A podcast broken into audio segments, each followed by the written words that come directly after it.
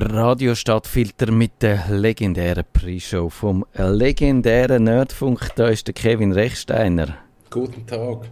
Guten Tag, du höhlelst ein bisschen. Du bist, glaube ich, nicht verrissen, wie sonst normal, oder? Ich bin, ich bin der Letzte. Das ist die letzte Sendung, die ich aus meinem Büro aufnehme. Okay, also... Und dann gebe ich mein Büro ab und dann kommt der Joel in mein Büro und ich komme in ein anderes Büro, weil ich bin dann ja nicht mehr Chef, ich muss dann in ein anderes Büro. Du musst Chefbüro räumen mit dem grossen Schreibtisch und der schönen Aussicht. Ich habe wirklich die schönste Aussicht im Büro. Das ist, das ist kein Witz. Ich habe nämlich ein Eckbüro. Ich habe zwei Fensterfronten. Was andere doof finden, weil es immer spiegelt.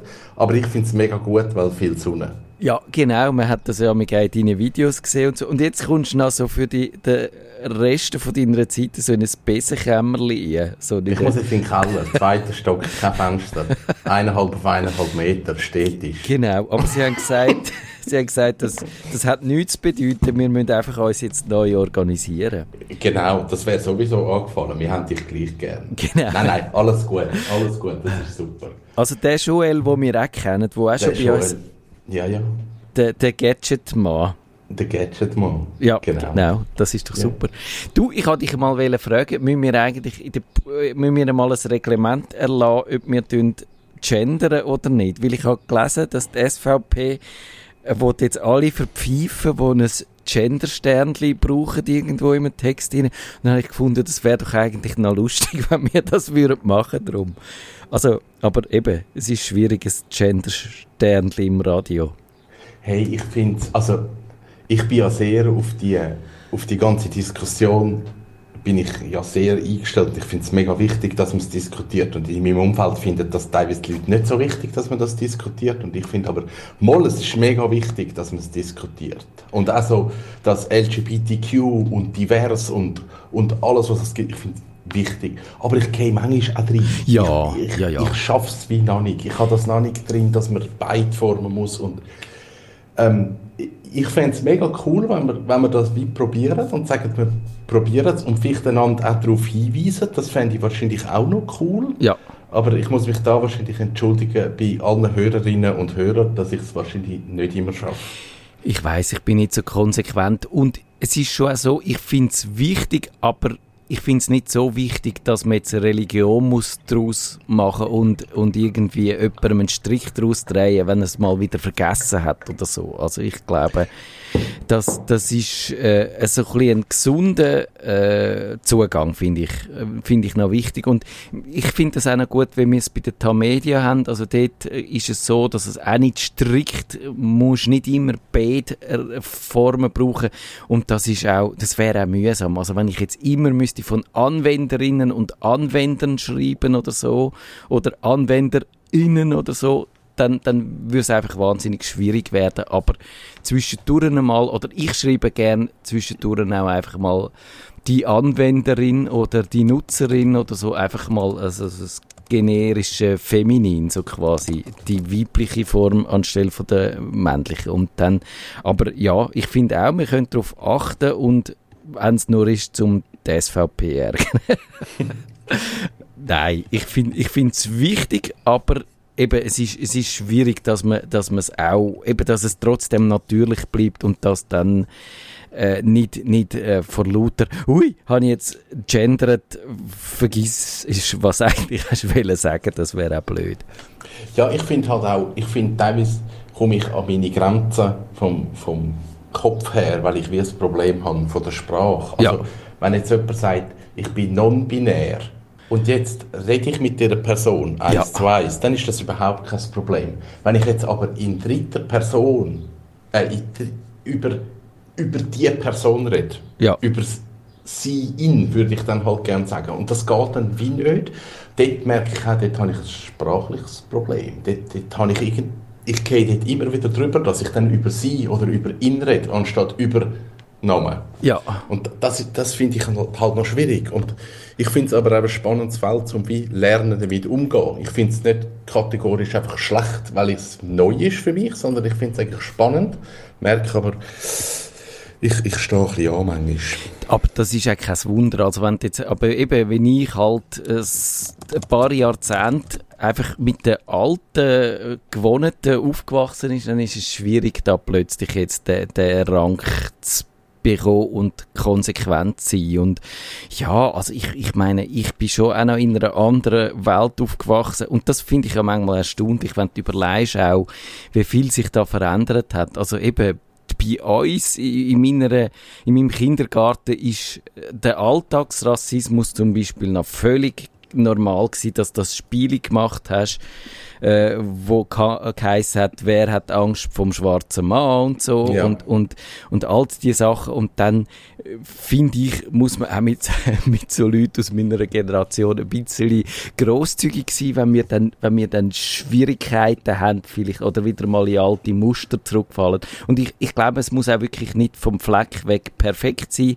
aber es ist gut, wenn man sich damit auseinandersetzt und wirklich versteht, dass es halt einen Unterschied macht, glaube ich. Und, und dass es wichtig ist und dass es wahrscheinlich auch äh, schon, schon gut ist, wenn man, wenn man ein Zeichen setzt, glaube ich. Auch, auch äh, ja, dass, dass ein bisschen sich selber auch darauf trainiert. Ja.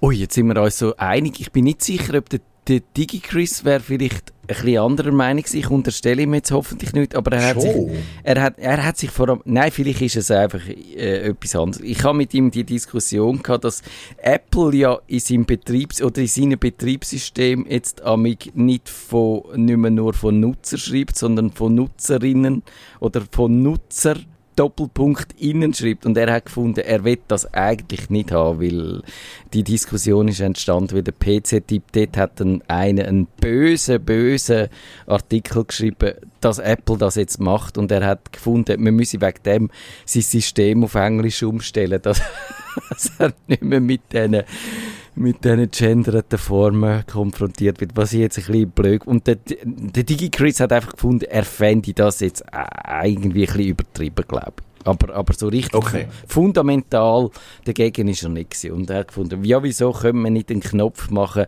um es abschalten, dass die, die es nicht wollen, das nicht mehr sehen. Aber ich finde eigentlich, nein, den Knopf sollte es nicht geben. Es muss, das müssen alle sehen. Und wenn es die jedes Mal stört und es so stört, dass, dass keine Lust mehr hast, deinen Mac zu brauchen, dann musst du vielleicht tatsächlich ein bisschen in dich gehen und überlegen, an was das, das eigentlich könnte liegen, weil, weil also eigentlich stören müsste es jetzt nicht. Kannst es übertrieben finden, aber triggern sollte es jetzt eigentlich nicht, finde ich. Hey, es ist Sprache und Sprache entwickelt sich und das ist wichtig. Ja. Und wir haben uns an die Emojis gewöhnt. Wir gewöhnen uns auch an diese Formen. Genau. Weil Emojis sind schwieriger. Ich erinnere daran, dass ich mich auch an die neue Rechtschreibung äh, gewöhnt habe, obwohl die ja auch irgendwie zuerst wahnsinnig neu war und so. Diktierportemonnaie? Herzlich willkommen zum Nerd vom Nerdfunk.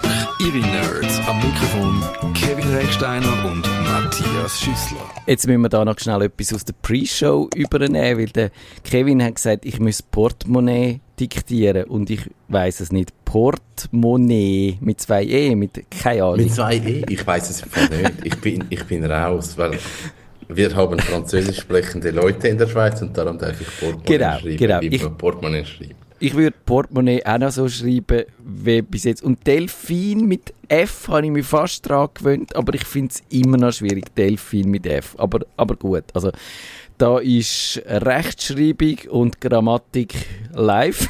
Nein, nein, es ist Kummerbox Live. Wir machen heute wie jede letzte Dienstag vom Monat Kummerbox Live. In dieser Sendung behandeln wir die Computerprobleme, die ihr uns per Mail habt zukommen auf nerdfunk.stadtfilter.ch und mit akuten Problemen läutet ihr uns ins Studio an. Die Nummer ist 052 203 31 00.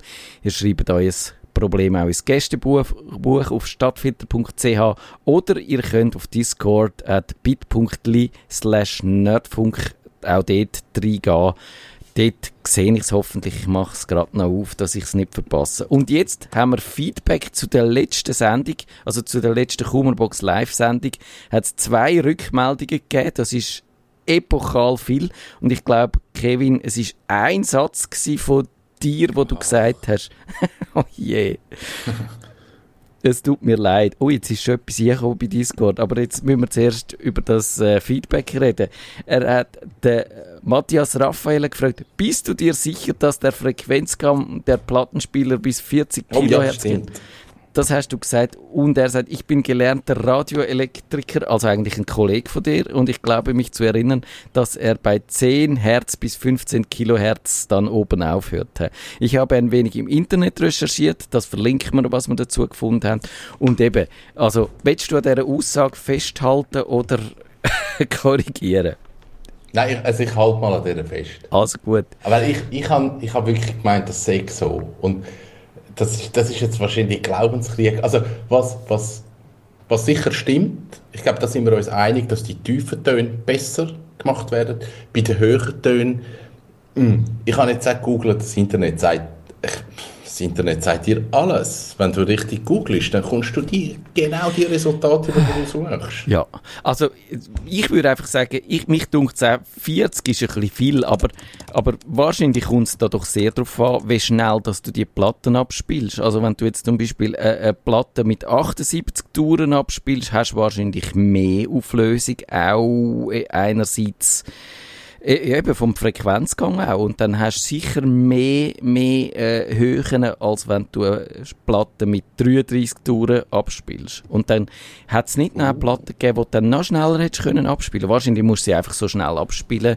Also, und dann natürlich auch so schnell äh, Mu Musik drauf tun, äh, dass du irgendwann einmal auf die, auf die, die Auflösung kommst, die du brauchst. Also ich würde das also so es beantworten. Hat, es hat äh, 45er gegeben, das sind Singles gewesen, dann hat es 33er gegeben und dann hat es 78er ja, genau. gegeben, das sind Cello gewesen. Aber, ah, aber 78, die, die sind so, also pff, dort die, haben wir ja kaum Feuer erfunden gehabt, das hast du nicht können hören. Ja, also das ist wirklich alt und darum glaube ich, dort, dort hast du das nicht gehabt. Ich glaube, hey, aber da müsste, das müssten wir jetzt empirisch haben. Jetzt, jetzt würde ich so in Halbwissen abrutschen, ja. weil das weiß ich wirklich nicht, ob es ein Unterschied ist. Also, und er hat auch noch gesagt, der Matthias Raphael, und er sagt eben, das sagt auch, es sei vom Tonabnehmer abhängig, und das glaube ich, das ja. leuchtet auch ein, ja. und das ist sicher auch dann halt von der, vom Mastering, und da spielen viele Faktoren mit. Aber eben, weil es analog ist, kannst du einfach nicht wahrscheinlich so eine klare Obergrenze setzen, wie bei einem digitalen Signal, wo halt einfach äh, so viel wie Bits hergeben drin ist. Und der Etienne sagt aber, Hey Matthias, du, euer Halb Etienne übrigens, der, wo einmal in einer Sendung war, Digital 268, Kassettli Klack, die könnt ihr immer noch nachhören. Es ist um Home Recording gegangen, wenn ich mich richtig erinnere. Euer Halbwissen über Schallplatten ist erschreckend. Objektiv und wissenschaftlich gesehen ist jedes MP3 besser als eine Schallplatte, aber ich sende dir mal einen Link, wo das genauer erklärt wird. Der ist dann auch in den Show Notes. Und zu einem gewissen Grad kann ich ihm beipflichten, weil ich habe ja mal eine Schallplatte gemacht oder machen machen lassen für mich selber, äh, wo ich selber habe, äh, schneiden lassen. Und dort ist doch relativ äh, ausführlich erklärt gewesen, was man mit diesen Aufnahmen oder mit diesen Dateien zuerst muss machen, dass die dann nicht den Tonarm, äh, also die Nadeln aus der Rille rühren, weil wenn du zu laute Bass hast, dann schwingt die Nadel so, dass sie zu der Spur ausgeht und äh, du musst eben gewisse, oder vor allem dürfen, glaube ich, die basslastigen Partien unten im tiefen Bereich müssen Mono sein. Wenn die jetzt fest Stereo sind, dann wird es auch problematisch und so Sachen. Also man muss da gewisse Sachen rausfiltern, was digital alles kein Problem ist. Und, äh, da, da, muss ich da, darf ich noch schnell etwas Ja, sicher. Ich bin ein alter Mann. Das ist halt so. ja, ich auch. Genau. Und jetzt haben wir, jetzt muss man schnell differenzieren zwischen der Generation von Musik. Das Problem ist folgendes gewesen. Früher hast du Musik aufgenommen, die hat eine sehr hohe Auflösung gehabt und nachher hast du das auf ein Medium übergespielt, wie zum Beispiel eine Kassette oder eben eine CD und du hast gewisse Frequenzen abgeschnitten. Und dann sind die Leute gekommen und gesagt, das MP3 ist besser, aber du hast ja schon, du hast ja schon beschnittenes Material ja. gehabt, das hat nicht können besser werden. Ja. Jetzt, 2022, kannst du aus dem Mix raus so ein gutes digitales File mit allen Daten schicken, dass eben kein Medium ja. wie eine Platte oder eine CD oder so das kann aufnehmen kann. Darum, es, es ist eine Generationengeschichte. Also, wahrscheinlich ist, ist die Beatles Direktpressung auf Platten besser als das MP3, das du bekommst, aber von einem neuen Musiker ist das MP3 besser als die CD. So. Ja, das glaube ich absolut. Und es ist ja wirklich so, dass das Medium, wo du äh, nutzt, um äh, deine Musik zu verbreiten, das beeinflusst eben nicht nur, wie es am Schluss tönt, sondern das beeinflusst deine ganze Produktion. Also das haben wir ja glaube haben wir das schon mal besprochen, mich dunkt's. Also wenn du eben äh, halt die Länge einfach beschränkt ist durch, durch den Tonträger und, und früher, ich weiß nicht, so eine Platte ist vielleicht maximal eine Langspielplatte 25 äh, Minuten pro Seite, dann, oder dann hast du einfach nicht, der Mike Oldfield bei Tubular Bells zum Beispiel hat einfach nicht können, der hätte wahrscheinlich gern ein Stück gemacht, wo 50 Minuten mhm. lang ist, aber weil er halt zwei Plattenseiten äh, hat, hat das müssen so produzieren, dass sie in der Mitte einfach hast können Platten drehen und es nicht blöd tönt hat. Also so quasi einfach ein Schnitt und dann geht es auf der anderen Seite weiter. Und das ist, glaube ich, heute immer noch so und das bezieht sich auf die Länge von der Stück, auf die Produktion, aber, aber sicher auch auf wie also ja, dann hat es den Lautniskrieg gegeben, wo, wo die Leute einfach alles nur so auf Rums gedreht haben und Dynamik und so, dass es im Radio gut tönt. Und, und aber mit Kopfhörer hast du das nicht müssen hören. Und heute, wo man 3D-Audio hat und hochauflösend, kommt es vielleicht dann wieder mehr auf die Nuancen drauf an. Aber das wäre eine extra Sendung. Aber ich glaube, wir haben jetzt bestätigt, dass wir keine Ahnung haben. Oder ja, also gebt uns, wir, wir äh, überlegen, wie schnell dass wir die Platten abspielen dass wir sicher auf die 40 Kilohertz kommen. Jetzt, live ist über Discord tatsächlich eine Frage vom Nuff und der fragt, vor ein paar Sendungen habt ihr zwei FA, also Zwei-Faktor-Authent Authentifizierung zur Sicherung von Accounts empfohlen. Ich habe dafür Free OTP auf Android, lokal und ohne Cloud-Sicherung. Was ist nun, wenn mein äh, Smartphone gestohlen wird oder kaputt geht? Dann habe ich keinen Zugriff mehr auf meine wichtigsten Accounts und keine Möglichkeit, um diese wieder zu erlangen. Was empfehlt ihr mir für diesen Fall? Das ist tatsächlich ein bisschen so, dass wenn man sich zusätzlich absichert mit dem Smartphone, dann ist man umso mehr im Schilf, wenn dann das Smartphone äh, man nicht mehr zur Verfügung hat, oder? Das kann man das, kann man das nicht backuppen? Das kann man backuppen. Das sage ich jetzt einfach mal so in die Welt raus. Ja, also ich glaube, es, es ist ein bisschen, es kommt natürlich ein bisschen von der Zwei-Faktor-Authentifizierungslösung äh, hängt ab. Ich habe zum Beispiel so eine tatsächlich im Geschäft, die heißt, oh wie heißt sie jetzt? Ich habe es vergessen, wie sie heißt, aber es ist eine von denen, die es gibt. Und die hat am Anfang hast können wählen, ob dich mit dem per SMS oder per äh, per äh, Dings, per äh, App tust, äh, authentifizieren. Und dann ist es tatsächlich so, wenn du dann vom alten Smartphone aufs neue gewechselt hast und das alte platt gemacht hast, bevor du auf dem neuen die Zwei-Faktor-Authentifizierung eingerichtet hast, dann bist du nie mehr in, dein, äh, in deine Arbeitsumgebung gekommen und hast wahrscheinlich müssen künden, weil du nicht mehr hast können. Und äh, heute ist es so, dass dir die Software immer noch vorschlägt beim Einloggen, jawohl, standardmäßig tust du dich per App authentifizieren, aber du könntest das auch per SMS machen oder du könntest dich auf irgendeine hinterleitete Festnetznummer anrufen lassen und dann dort einen Code entgegennehmen, wo du äh, dann kannst eintippen. Also ich glaube, der Punkt ist schon, dass das irgendwie muss abgefedert werden, dass du eben das, äh, auch wenn dir so ein äh, Gerät abhanden kommt, dass du dich dann auf eine andere Art äh, kannst authentifizieren. Und auch bei diesen YubiKeys zum Beispiel, bei diesen äh, Hardware-Schlüssel, da kannst du immer noch eine alternative Methode äh, definieren, weil den kannst du ja auch einfach verlieren und dann bist du tatsächlich aufgeschmissen, oder? Also es braucht ja. äh, Rückfallebene und die, die er jetzt gesagt hat, die Software, die kenne ich jetzt nicht, darum kann ich zu der konkret leider nichts sagen, aber allgemein äh, würde ich sagen, ja, da, das, ich glaube, das hat man am Anfang ein bisschen vergessen, aber inzwischen ist das ins Bewusstsein gedrungen, weil es wahrscheinlich die Probleme tatsächlich gegeben hat. Ja. Der Peter sagt, mit Interesse habe ich Ihren Artikel, also der ist über die Zeitung gekommen. Ich habe letztes Mal über Windows 11 geschrieben und dann so ein Fazit gezogen, so nach äh, acht Monaten der Artikel ist auch verlinkt in den Show Notes auf nerdfunk.ch dann. Und er hat äh, die Kompatibilitätsprüfung von seinem alten Computer äh, durchgeführt und hat herausgefunden, TMP 2.0 wurde nicht erkannt, Prozessor CPU äh, wird nicht unterstützt und er fragt, ja, was muss ich jetzt machen? Kann ich das Windows 11 nicht installieren oder gibt es irgendeinen Trick oder einen Hack, dass es das trotzdem geht? Ich weiß im Fall nicht, ob es einen Hack gibt. Ich hätte jetzt gesagt, es geht einfach nicht. Ja. Oder geht's? Kann man, kann man etwas machen? Also es ist, zuerst muss man vielleicht sagen, es ist tatsächlich so, dass das Windows 11 höhere, viel höhere Hardware-Anforderungen hat als Windows 10, unter anderem das TMP 2.0. Das ist so ein Sicherheitschip, wo eben gerade auch die Authentifizierung und so Sachen, Verschlüsselung ein bisschen verbessern und vereinfachen oder nicht vereinfachen, ja doch vielleicht auch vereinfachen, aber vor allem absichern. Und darum gibt's, äh, wird das vorausgesetzt. Und ich habe es auch problematisch gefunden, dass der Sprung gerade so riesig ist, aus Sicherheitsgründen vielleicht verständlich, aber äh, man hätte vielleicht auch schon ein bisschen mehr noch können Rücksicht nehmen auf Leute mit alten Computern, weil vor allem auch zum Teil Computer, die noch vor einem Jahr verkauft worden sind, sind auch nicht kompatibel zu dem Windows 11.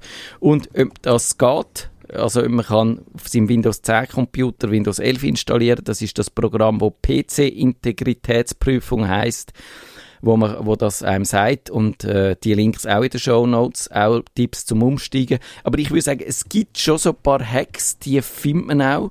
Zum Beispiel, äh, indem man dann, glaube ich, das übers Image geht und das Image installiert und dann kann man die Prüfung austricksen. Aber ich würde empfehlen, das nicht zu machen, weil es kann dann sein, dass irgendwann mal ein Update von Windows 11 kommt, wo dann strenger ist und dann bist du einfach im Schilf, oder? Dann kannst du nicht mehr führen und nicht mehr zurück. Ja, ich glaube, das ist, das ist ein wichtiger Punkt. Also wir haben das oft auch schon gehabt, wenn wir irgendwelche alte Programme zu laufen bringen, so mit Ach und Krach, weil der Kunde will die unbedingt und wir müssen die haben und ohne die sterben wir. und dann, dann bringen wir die irgendwie zu laufen und dann kommt irgendein Update und dann ist es vorbei. Und das ist halt immer das Problem mit so Mogul. Also es hat ja, ja früher auch die, die Registry Cleaner und, und Startup Booster Gold und ja. so. Die haben irgendetwas gemacht und dann ist irgendwann der PC einfach nach dem Update nicht mehr gelaufen. Immer ein bisschen gefährlich. Ja, ich würde auch sagen, es ist besser, wenn man den mit noch ein bisschen Reserve betreibt, seinen Computer, und wenn man schon einfach mit dem neuen Betriebssystem am Anschlag fährt, dann ist einfach Gefahr, dass irgendwie etwas schief geht. Also eben, ich weiß es jetzt nicht genau, ob es unter der Konstellation, wenn auch der Prozessor nicht unterstützt wird, dass TPM2 fällt, ob es dann möglich ist, aber ich würde ihm einfach empfehlen, das nicht zu machen und jetzt noch den Computer zu Ende brauchen, in Anführungszeichen, und dann einen neuen kaufen, wenn er äh, parat ist dafür und das auch sonst Sinn ergibt. Der Thomas sagt, ja weil Drittanbieter für das Musikprogramm Logic XX Pro von Apple ihre Programme jeweils auf den neuesten. Was? Oh, jetzt habe ich es nicht verstanden. Also ich, ich hätte vielleicht den Satz vorher sollen schauen, ob er grammatikalisch richtig ist. Äh, kann nicht das Update des Mac-Betriebssystems nur mit einiger Verzögerung machen? Also er ist irgendwie von dem Logic abhängig, das wo glaube ich nochmal Drittanbieter beteiligt sind, vielleicht mit Plugins oder so, könnte ich mir vorstellen.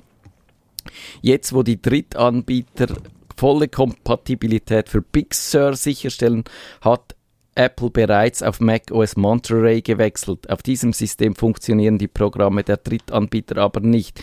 Ich würde nun gern auf Big Sur updaten, finde aber den Link dafür nicht. Äh, ja, wie tut man dann einfach generell gefragt, wie tut man Mac OS updaten, Kevin? Äh, also er fragt manchmal möchtest du jetzt das machen? Und sonst, äh, wenn du auf den Äpfel gehst und dann über diesen Mac kannst du sagen Software-Update. Man findet es im App Store. Nein, das stimmt nicht. Man findet es nicht im App Store. Früher Sucht im Google, ja. dann findet ihr den Link in App Store. Also sie, sie sind dort in, aber ich, ich weiß nicht, wie du die findest. Über Google findest du den Link. Und so kann man dann das Update machen. Ja, genau. Also es ist tatsächlich so. Früher, ganz früher ist das einmal im Mac App Store gewesen, die Updates. Das ist kein guter Ort gewesen. Und darum haben sie es jetzt äh, in die äh, Einstellungen verschoben. Dort gibt es die Rubrik Updates und dort gehören die eigentlich an. Und dort müsste das auftauchen, das Betriebssystem-Update. Und wenn es dort nicht auftaucht, dann ist vielleicht irgend sonst etwas verklemmt. Dann, ich hatte das mal gehabt mit der, wo ich eine Beta-Version installiert habe, hat dann mein Mac irgendwann mal gar nicht mehr aktualisiert. Und Ach. dann gibt's, dann kann man so einen Updater abladen, dann muss man nach dem googlen und dann kann man den drüber bügeln. Ich habe, glaube ich, irgendwo in meinem Blog einen, einen Trick gefunden. Es gibt nämlich einen Terminal-Befehl, wo man kann eingeben und dann macht er das. Aber der weiß jetzt nicht auswendig. Aber ich äh, schaue in meinem Blog Clickomania nach äh, Mac-Updates und dann findet er das vielleicht. Und wenn ich es selber finde, würde ich es noch in die Show Notes schreiben. Trud sagt, ich benutze ein iPhone und wundere mich, warum beim Googlen immer wieder diese Zustimmung verlangt wird, obwohl ich schon hundertmal zugestimmt habe. Etwas nervig, aber ich denke, Sie haben dafür entweder eine Erklärung oder wissen, wie ich das umgehen kann. Ja, immer diese Zustimmung. Ähm, also, ich, ich weiß nicht, was das heißt. Immer. Heißt immer. Immer. Ja. Immer. Okay. ich weiß es auch nicht. Ich weiß auch nur das, also, was Sie geschrieben haben. Wenn, wenn Google natürlich irgendetwas an den allgemeinen Geschäftsbedingungen ändert oder so, dann, dann kommt zwischendurch wieder die Abfrage, wo er sagt, hey, du musst wieder mal zustimmen. Das machen wir eigentlich so als Reflex. Das kommt so alle paar Monate. Ähm, und das andere ist, das ist wahrscheinlich, das ist wahrscheinlich wahrscheinlicher, wenn du das akzeptierst und sie dir einen Cookie setzen und in dem Moment, wo du halt auf deinem Smartphone oder so sagst, lösch mir nach jeder Sitzung alle Cookies ja. und alles, dann vergisst er natürlich, dass du das je akzeptiert hast. Und ich denke mir, das könnte das sein. Oder beim iPhone, wie heißt der Modus beim Browser? Der private, kann, ja, private genau, Modus. Der private Modus. Genau, dass sie dort ist, weil dort werden die Sachen halt nicht gespeichert. Genau, also das ist immer wieder das Problem, dass einfach die Cookies halt nervig sind und ich glaube, das, das haben wir auch schon gesagt, das ist einfach eine Fehlkonstruktion, dass jede dämliche Webseite es immer wieder fragt und sie dann wieder vergisst und dann nimmst du einen anderen Browser und dann kannst du dort wieder machen. das ist, das ist wirklich nervig und dort müssen wir wahrscheinlich mal das technisch ein bisschen weiterentwickeln, dass man einfach im Browser seine Vorlieben sagen und sagen, ich will keine Marketing-Cookies und zwar bei keiner Webseite und dann musst du, kannst du das einmal einstellen und dann haltet sich Genau, und halten sich alle dran und, und so ist es einfach wirklich ein Debakel, glaube ich. Und, und alle klicken immer drauf und nerven sich und das hat am Datenschutz überhaupt nichts genützt. Aber äh, ja, am, am, an den Computer, an den grossen gibt es dann die Browser-Erweiterung, die heißt I don't care about cookies und die klickt die Dialoge automatisch weg. Das funktioniert recht gut, aber am iPhone geht das eben bislang nicht, weil da kann man keine so Browser-Erweiterung. Man kann zwar im Safari, gibt es die, aber es gibt erst sehr wenig. Und darum muss man, muss man sich damit abfinden, dass man dort halt immer wieder muss draufklicken. Aber mich, mich nervt das auch. Ey, es ist nervig, es, das ist mühsam ich, ich hoffe, man findet irgendwann eine Lösung, aber im Moment ist es halt wie so, ja, ich finde es auf dem Handy halt, wenn es dir den halben Bildschirm mit den Abfragen füllt, finde ich so, ja gut, komm, hör auf. Aber ja. Ja. Oh, also wir stoßen in unserem, äh, in unserem äh, äh, Kummerbox-Fundus an Fragen langsam ein bisschen zum Bodensatz vor. Es sind so ein bisschen die älteren Fragen, weil ich glaube, wir haben die letzte Zeit gut aufgeschafft, das, das was so aktuell war. Und das ist eine, ich glaube, ich habe dann sogar mal ein Video zu der gemacht. Also die müsste dann schon recht alt sein, aber äh, ich lese jetzt trotzdem vor. Ich bin kein Nerd, komme aber mit den gängigen Programmen der Alltags- und Bürosoftware gut, gut zurecht. Der Christoph A. fragt das übrigens. Ein Problem, das mir seit Jahren zu schaffen macht, ist die fehlende Synchronisierung von Adressbüchern bei E-Mail-Programmen. Ich nutze Thunderbird und habe kürzlich, kürzlich auch EM Client erworben, das anderes Mail-Programm, um eine Alternative zu Thunderbird zu haben äh, langsam mehr, manchmal sehr langsam das Thunderbird und so. Und jetzt fragt er aber, wenn man mehrere so Mailprogramme hat, dann wie macht man es? Wie macht man das mit seinem Adressbuch, dass man die nicht überall parallel muss führen? Kann man die irgendwie synchronisieren? Kann man die abgleichen zwischen den Programmen? Muss man sie immer vom einen Programm zum anderen exportieren? Oder gibt es da einen Trick, dass man da ein bisschen mehrgleisig fahren kann? Hast du da einen Tipp dazu? Gedächtnistraining. Alle Mailadressen ja. auswendig lernen. Ja, genau. Gedächtnistraining oder Gehirnjogging heißt das. hey, ich, ich möchte die Frage nicht beantworten, weil ich sage jetzt, ich sage, mach einfach Online-Exchange. Ja. Oh. Mach einfach alles dort rein und es ist gut. Und jetzt kannst du sagen und sagen, das ist aber auch scheiße. Hey, nein, ehrlich gesagt, ich, ich weiss, ich habe einen Kunden, der macht es über Syno. Also der hat das Synology und dort hat es irgendein ein, ein Kontakt. Ja. Ding und er haut alles dort rein und kann dann, aber wahrscheinlich kann er von Thunderbird kann er nicht drauf, ziemlich sicher Nein. nicht. Nein. Genau, also es ist dann wieder programmabhängig. Er kann es vom Smartphone her. Ja. Aber der, ja, eben, es ist, Hey, ich weiß im Fall wirklich nicht, was die gescheiteste Lösung ist. Ich glaube, es gibt nicht wirklich eine gescheite Lösung, weil es gibt keinen Standard für die Adressbücher. Das kannst du sagen, das ist ein Adressbuch, das du irgendwo hast und das braucht alle deine Mailprogramme, sondern musst tatsächlich ich würde, ich würde, ich habe ein Video dann dazu gemacht, vier Maßnahmen gegen das Chaos im Adressbuch. Dort ist das erklärt nochmal. Ich würde einfach sagen, es ist sinnvoll, wenn man einfach ein Adressbuch als Master-Adressbuch hat und wenn man eine Adresse braucht, dann geht man die Deko anschauen. Also zum Beispiel, ich würde jetzt die im äh, Google zum Beispiel machen, im Google äh, Mail rein oder in den Google-Adressen rein oder in dem äh, Nextcloud, wo ich mal hatte, wo man selber kann hosten kann. Da gibt es auch ein Adressbuch, die Idee drin. Dann sind sie nicht in einer fremden Cloud und dann musst halt, wenn eine Adresse hast, äh, brauchst, wo du nicht weißt, dann musst du die von dort äh, kopieren in dieses Thunderbird oder in das Mailprogramm, das du dann gerade brauchen. Und das ist ein bisschen mühsam. Allerseits, andererseits, eben, du, äh, das Programm merkt sich ja dann die Adresse und schlägt sie dann vor über die äh, Adressvervollständigung. Und das heißt, das musst du mit jeder Adresse einmal machen. Und wenn du jetzt nicht ständig neue Leute schreibst, dann sind die irgendwann einmal alle dort drin und dann, dann ist das eigentlich nicht so ein Aufwand. Ja, eben da kommt jetzt wahrscheinlich wieder zu gut, wenn du irgendwie würdest über Webmail arbeiten ja. dann hättest du zumindest einmal dort all deine Adressen drin ähm, und dann müssen wir noch schauen, ob man, ob man das Webmail irgendwie gescheit kann aufs Handy synchronisieren, was aber wahrscheinlich irgendwie wenn du jetzt mit Gmail schaffst oder so, kannst du wahrscheinlich Kontakt mitnehmen aber es ist eben, sobald dann wieder sagst, ich möchte das Mailprogramm haben, bist wieder raus. Ja. Also, es, es ist, glaube wirklich nicht abschließend gescheit gelöst. Außer du hast deine Daten einfach zentral bei so einem grossen Spieler wie Microsoft und sagst, okay, ich tue einfach, ich nutze das Outlook, ich nutze die Mailprogramme, die dort zur Verfügung stehen. Kann man Online-Exchange mit Thunderbird machen? Wahrscheinlich schon. Ja. Wahrscheinlich schon. Ich glaube, ich würde jetzt dagegen haben und behaupten, das geht nicht.